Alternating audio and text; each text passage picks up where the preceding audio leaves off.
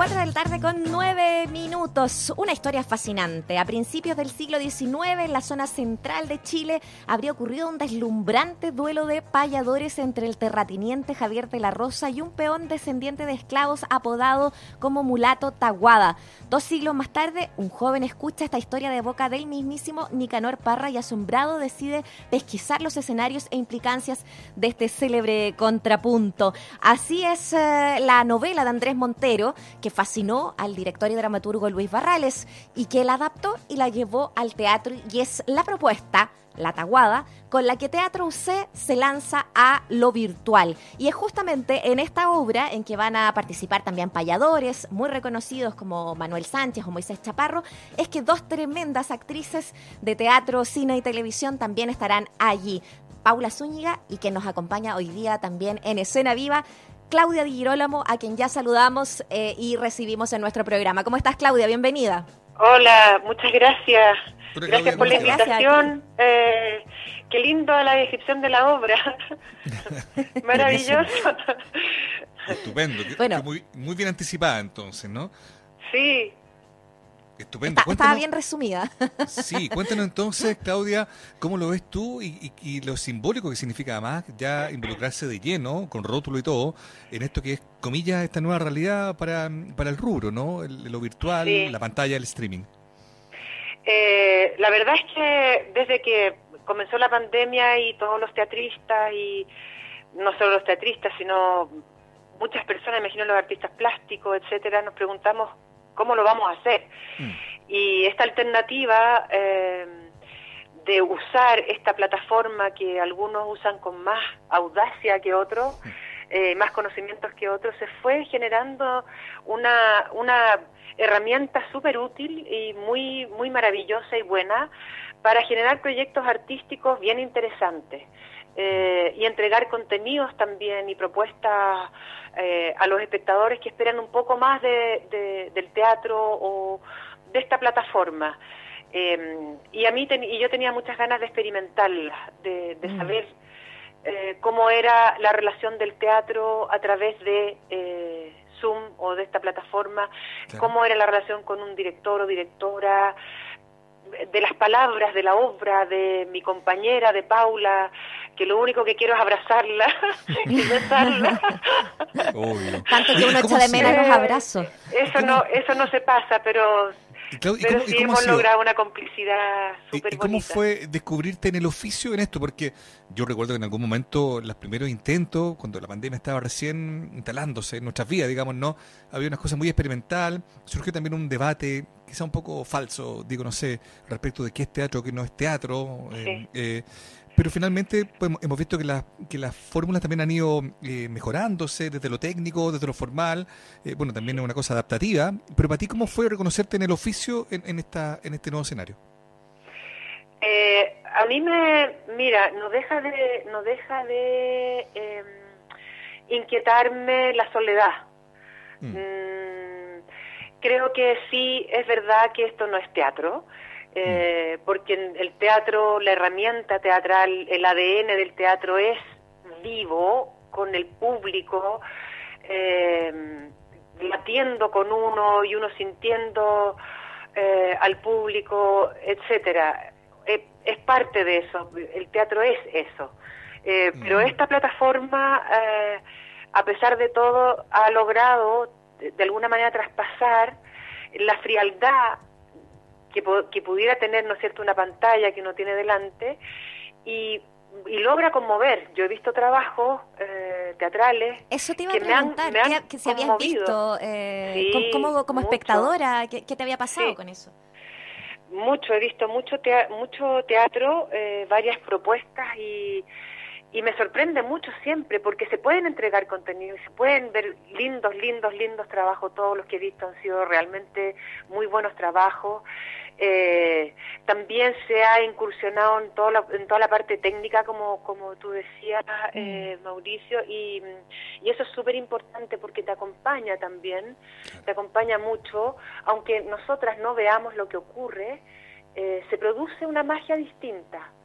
Distinta a la del teatro, pero, pero, pero útil, súper útil a la hora de narrar eh, una obra teatral o de contar una historia o un cuento. Pero qué complicado esto de ir, de ir como a ciegas, digo porque, no sé, hay algunos que, por ejemplo, uno habla con cantantes, músicos, también te dicen, claro, eh, ojalá poder tener como la posibilidad de, incluso, mira lo doméstico, pero acceder al chat para poder ver si a la gente le está gustando o no lo que está haciendo, si está conectando o no.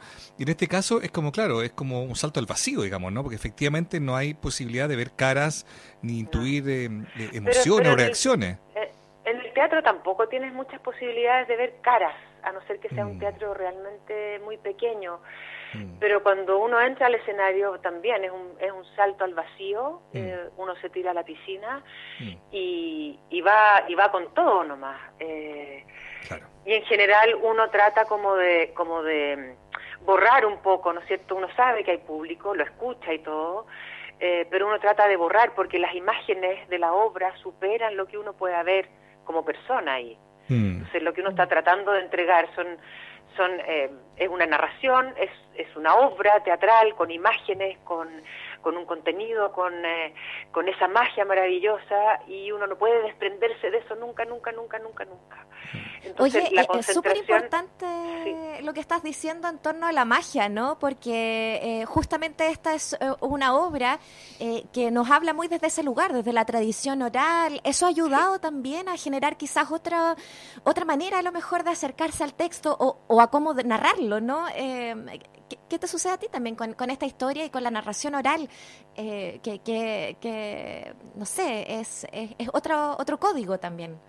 Sí, la obra es una, es una obra que escribió Luis Barrales, como ustedes mencionaban anteriormente, y es una obra realmente exquisita, es un encanto, es, es amable, es una obra amable que tiene eso de eh, cuenta cuentos, ¿no es cierto?, que en donde estas dos mujeres van tratando de hilar eh, hacia atrás, buscando en, eh, en su historia eh, y llegar a, desde dónde viene cada una de ellas. Y finalmente mm. la historia que cuenta Luis, que reescribe un poco la, la historia, por cierto, de Tahuada y por cierto también la historia de Chile, es que este, este duelo de payadores se produjo realmente, es la tesis que nosotros exponemos, se produjo realmente entre De la Rosa, Javier, y eh, La Taguada, una chica mm. de 15 años que tratando de vengar a su padre, el mulato, Taguada, em,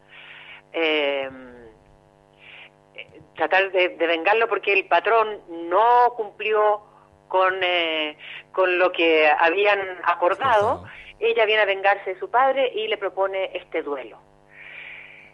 Y en este duelo, si ella pierde, va a ser poseída por Javier de la Rosa, lo que significa para una niña de 15 años una violación. Mm. Por lo tanto, todos y todas venimos en esta teoría, ¿no es cierto?, de una violación.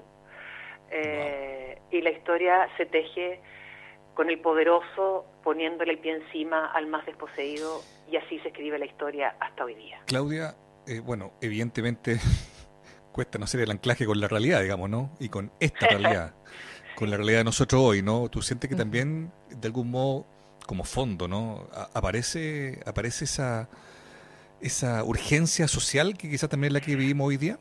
Por supuesto. Yo pienso que, eh, que esta obra habla de eso, ¿no es cierto? De manera, de manera mm, en paya, ¿no? un cuentacuentos y, y de manera muy, muy preciosa y muy sensible y muy desgarradora a ratos también pero claro, también es una, es una, em, es una alerta, es nuevamente una alerta, el arte pone en alerta a la realidad, a las personas que ven la obra, a las personas que escuchan la obra, a las personas que están viendo y viviendo la pandemia, que quedamos en pausa con eh, este estallido social que no ha concluido evidentemente, porque esto solamente hizo que eh, hubiera una pausa, pero, pero las, los reclamos, las necesidades de todos y todas siguen vivos. Se han hecho más urgentes en pandemia, diría yo. yo te diría más, sí, exactamente a eso iba. En pandemia generó una nueva urgencia, se hizo más evidente la diferencia, la diferencia social. Mm. Las personas que tienen acceso, que no tienen acceso a la salud, a cosas básicas, se hizo realmente evidente, ya era evidente, pero esto ya es los privilegios, la desigualdad. Claro. Sí. pero, pero también en el fondo cuestionarse la fundación, pues, o sea, por algo también viene y llega en septiembre, que en el fondo es ok, estamos a lo mejor de fiesta, pero, pero también hay que, hay que volcar los ojos a lo que estamos construyendo, o sea, o, o deconstruyendo finalmente, eh, digo, un mea al plebiscito, ¿no?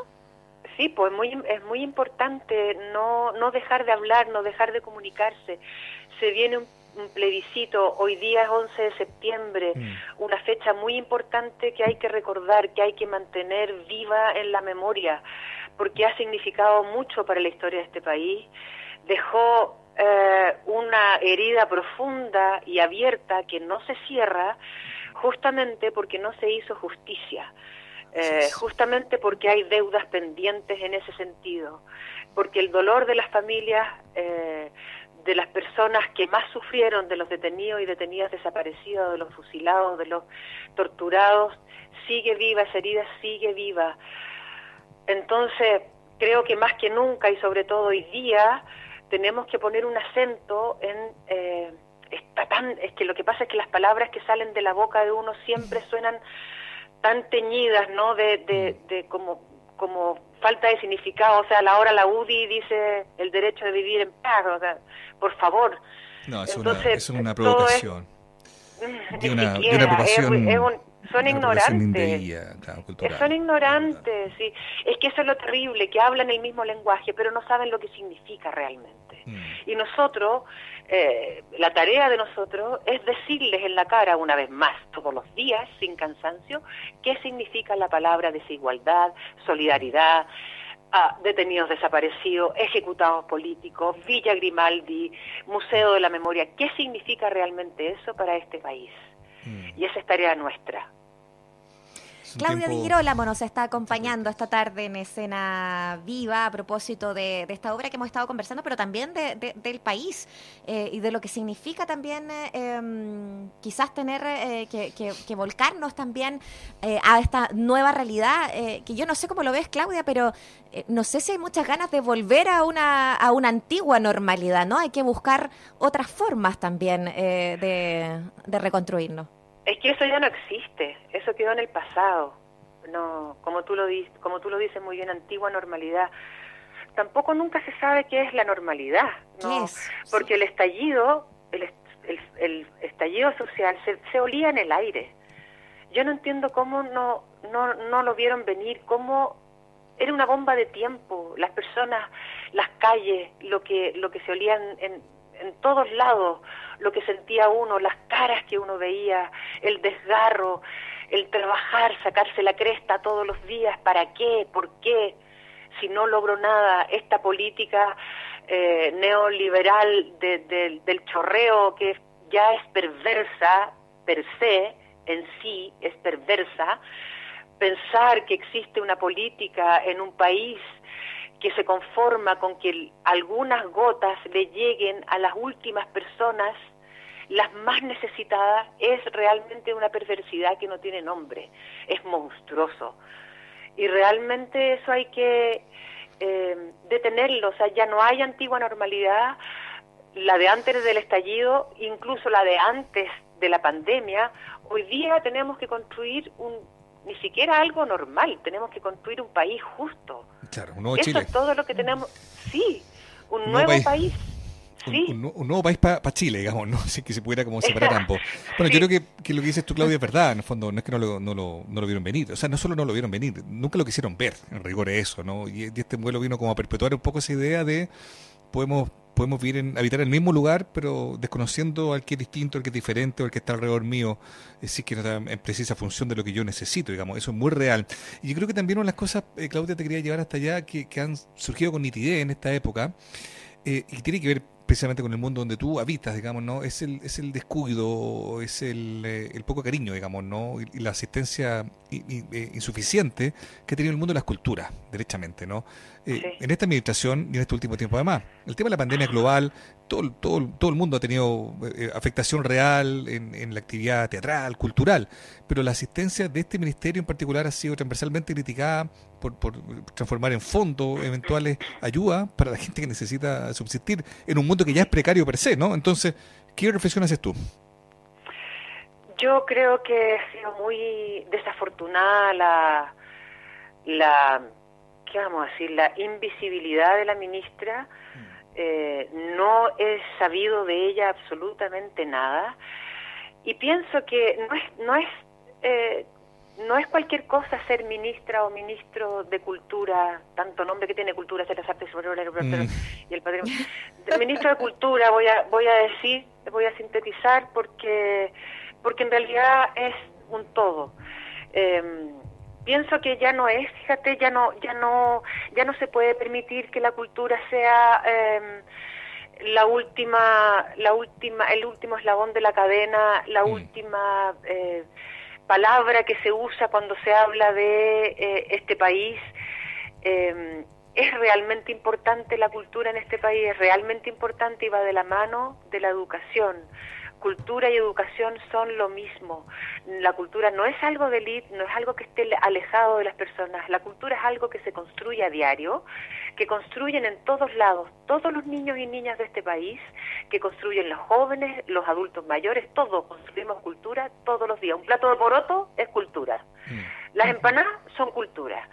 Entonces, eh, pensar en esta, en esta ministra que ha sido incapaz de tender una mano, ni siquiera, ni siquiera por generosidad, es lo justo. Mm. En pandemia, y más que nunca en pandemia, el Ministerio de Cultura, que es un ministerio que se basa no solo para apoyar a los artistas, y los artistas y el arte es imaginación. Yo no puedo creer que la ministra no haya ido donde el presidente le, haya dicho, presidente, esto es grave. Los artistas están sufriendo, bueno, aparte de eh, eh, la gente, ¿no es cierto? Pero los artistas, específicamente ya que estamos hablando de cultura, están sufriendo muchísimo. Y yo necesito eh, tender una mano.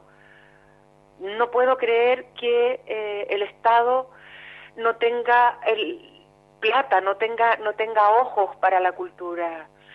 Que la ministra no golpee la mesa, no diga esto es importante, la cultura. no será. no le da, mira, no le da el nivel que tiene la cultura para un país. Pero no sería, Claudia, que tiene que, ver con, dos cosas como muy concretas. O sea, de hecho, ella lo ha deslizado, bueno, y lo deslizan todos los que han ocupado ese cargo, que a la hora de sentarse a la mesa, los dueños de la billetera, Hacienda, Economía, y, no, no más, pues, sino, si ellos no están de acuerdo, se acabó. Golpean más fuerte. Claro, Pero ahí necesitas, una, necesitas una persona que luche por eso. Que de la pelea.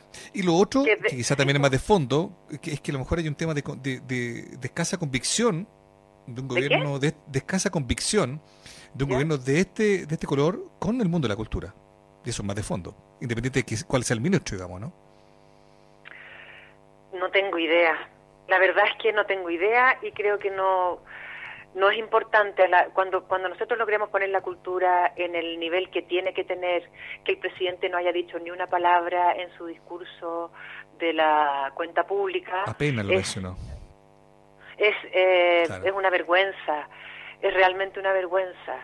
Y de derecha o de izquierda da exactamente lo mismo. La cultura es para todos y de todos, y todos la hacemos.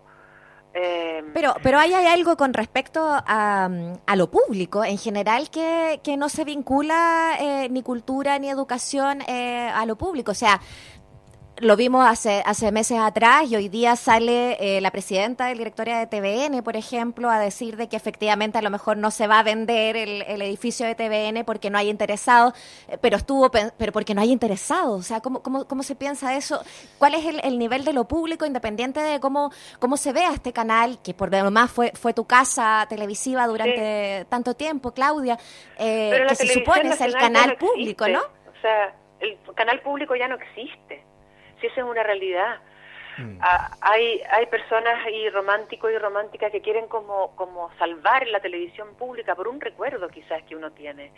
Mm. Pero si tenemos que hablar de televisión pública, tenemos que hablar de un lugar que hay que empezar a hacer de nuevo, que va a tener otras necesidades, otras personas, otros discursos, eh, otros relatos, otras cosas. Eh, porque si bien se dejó, se dejó estar, ¿no es cierto?, y se fue a pique, literalmente a pique, es por algo. No se puede reconstruir eso. Hay que, hay que construir otro, así como otro Chile, otra televisión pública. Y, y, también sentarnos a la mesa y decir qué es la televisión pública hoy día. ¿Para qué sirve la televisión pública? ¿Quién nos va a entregar? ¿Qué contenido? Pero también cómo van a participar las personas, porque es de plata de todos, ¿no es cierto? Mm. ¿Cómo van a participar las personas, los artistas, etcétera? Eh, ¿Cómo van a estar representados todos y todas? Eh, es una conversación larga eh, y es complicada hoy día.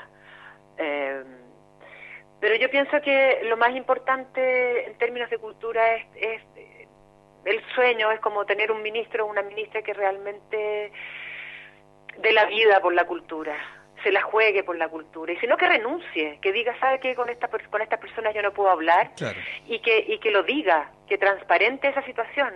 A este gobierno no le interesa la cultura y yo fui eh, mandatada para ser ministra de Cultura, sin embargo no puedo ejercer mi labor, porque no cuento con los medios. Punto. Y se vacía el cargo y queda en evidencia. Eh, este gobierno, que es un gobierno de derecha, le importa un pito la cultura. Mm. Eso es lo que, por eso te, preguntaba hace un rato el tema de la convicción, que no será un tema como más, más de fondo, más ideológico, ¿no? De pensar que a lo mejor el gobierno considera que es que cultura es socio, es cine y, un poquito más, y, qué sé yo, una, una fiesta navideña con, con, globo, con muñecos inflables, no sé, eh, de fin de año ligado a una, una multitienda sería todo. No, sabemos. No tengo idea cómo se mueven ellos en el mundo, en el mundo, cuál es su mundo cultural, no lo sé.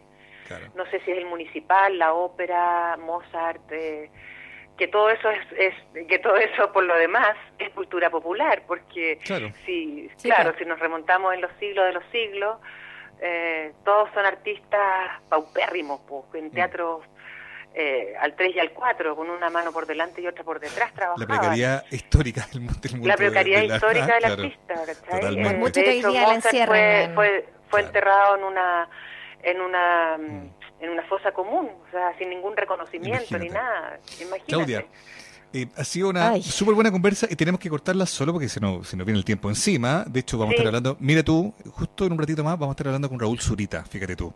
Y también queremos, obviamente, así que quédate escuchándonos porque vamos a hablar con él, obviamente, de su premio. Por su premio, sí. Sí, por su premio y también por el día en que le toca quizás reflexionar sobre ese premio, lo que significa, ¿no? Ya había dicho hace algunos días que él sentía que, claro, recibir este premio ahora le provocaba como una emoción eh, especial, media cruzada, un, cierto pudor, comillas, ¿no? Por el momento que vivimos. Pero Claudia, ha sido un agrado hablar contigo y, vamos a estar recordando obviamente todas las coordenadas de esta obra en el Teatro C. Muchas gracias. Un beso grande a todos y todas. Que estén muy bien. Que estén muy bien. Gracias a ti, Claudia. Chao. Chao, chao. Chao, chao. Oye, rapidito, Teatro C Virtual. Ojo, esta obra que llamada La Taguada, entonces eh, vía Zoom se va a estar dando hasta el 3 de octubre para que revisen en la cartelera y compren sus tickets eh, a través de Teatro C Virtual. Vamos a ir a una breve pausa, Mauricio. Ya seguimos con más de nuestro programa. Ya sabemos, ya lo anunciaste. Raúl Zurita en unos minutos más también acá en nuestro programa. Así que quédense en la Radio Sach 94.5.